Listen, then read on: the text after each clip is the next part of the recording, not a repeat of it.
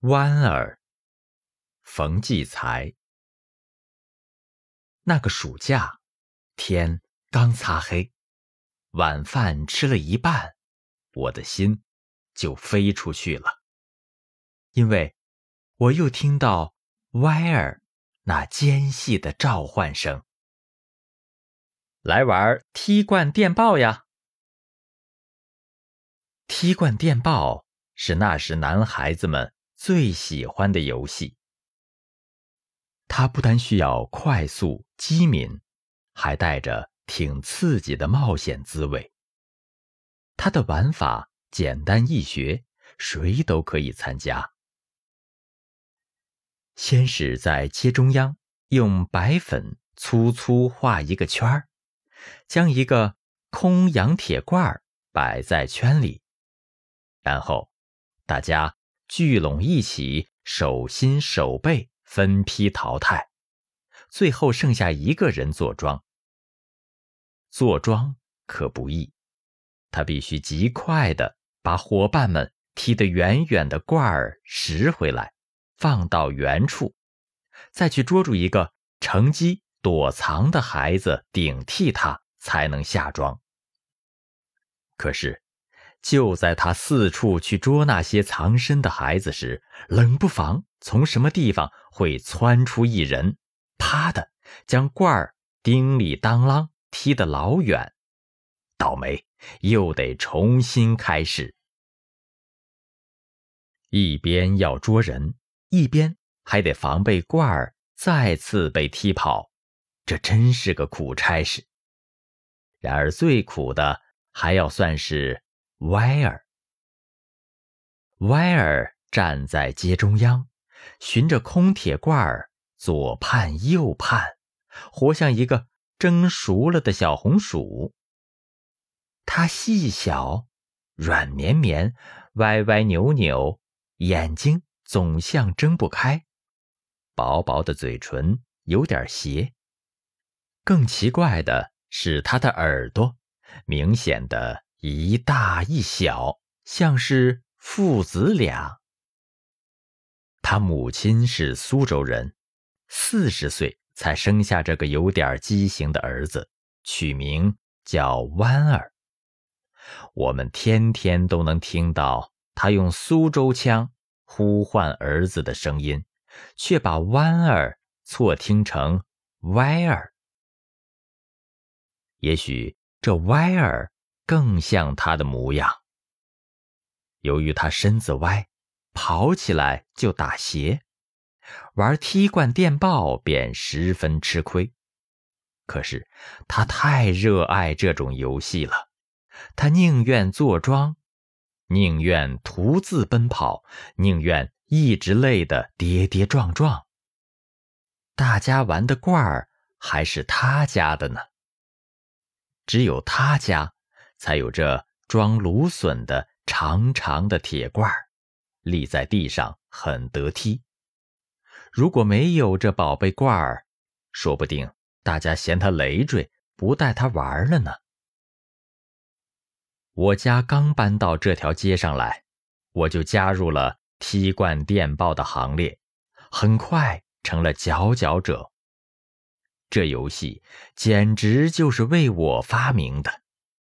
我的个子比同龄的孩子高一头，腿也几乎长一截，跑起来真像骑摩托送电报的邮差那样风驰电掣，谁也甭想逃脱我的追逐。尤其我踢罐儿那一脚，啪的一声过后，只能在远处朦胧的暮色里去听它叮里当啷的声音了。要找到他，可得费点劲呢。这时，最让大家兴奋的是瞅着歪儿去追罐儿那样子，他一忽斜向左，一忽斜向右，像个脱了轨而瞎撞的破车，逗得大家捂着肚子笑。当歪儿正要发现一个藏身的孩子时，我又会闪电般冒出来，一脚把罐儿踢到视线之外，可笑的场面便再次出现。就这样，我成了当然的英雄，得意非凡。歪儿怕我，见到我总是一脸懊丧。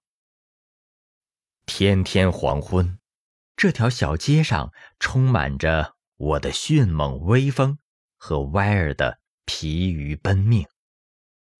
终于有一天，歪儿一屁股坐在白粉圈里，泱泱无奈的痛哭不止。他妈妈跑出来，操着纯粹的苏州腔，朝他叫着、骂着，扯着他的胳膊，把他。拉回家。这愤怒的声音里似乎含着对我们的谴责。我们都感觉自己做了什么不好的事，默默站了一会儿才散。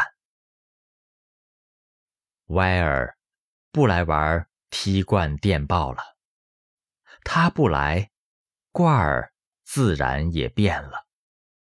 我从家里。拿来一种装草莓酱的小铁罐，短粗又轻，不但踢不远，有时还踢不上，游戏的快乐便减色许多。那么，失去快乐的歪儿呢？我望着他家二楼那扇黑黑的玻璃窗，心想，他正在窗后边。眼巴巴瞧着我们玩吧。这时，忽见窗子一点点开启，跟着一个东西扔下来。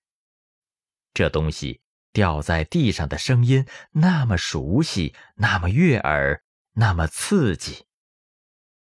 原来正是歪儿那长长的罐儿。我的心头第一次。感到被一种内疚深深的刺痛了。我迫不及待地朝他招手，叫他来玩。歪儿回到了我们中间，一切都奇妙又美好的发生了变化。大家并没有商定什么，却不约而同、齐心合力的。善待着这位小伙伴了。大家尽力不叫他坐庄，有时他手心手背输了，也很快有人情愿被他捉住，好顶替他。大家相互配合，心领神会，作假成真。一次，我看见歪儿躲在一棵大槐树后边，正要被发现。便飞身上去，一脚把罐儿踢得好远好远，解救了歪儿，又过去拉着他，急忙藏进一家院内的杂物堆里。我俩蜷缩在一张破桌案下边，紧紧挤在一起，屏住呼吸，却互相能感到对方的胸脯急促起伏。这紧张而充满异常的。快乐呀！我忽然见他那双眯缝的小眼睛，竟然真的很大，目光兴奋、亲热、满足，并像晨星一样光亮。原来，他有这样一双又美又动人的眼睛。是不是每个人都有这样一双眼睛？就看我们能不能把它点亮。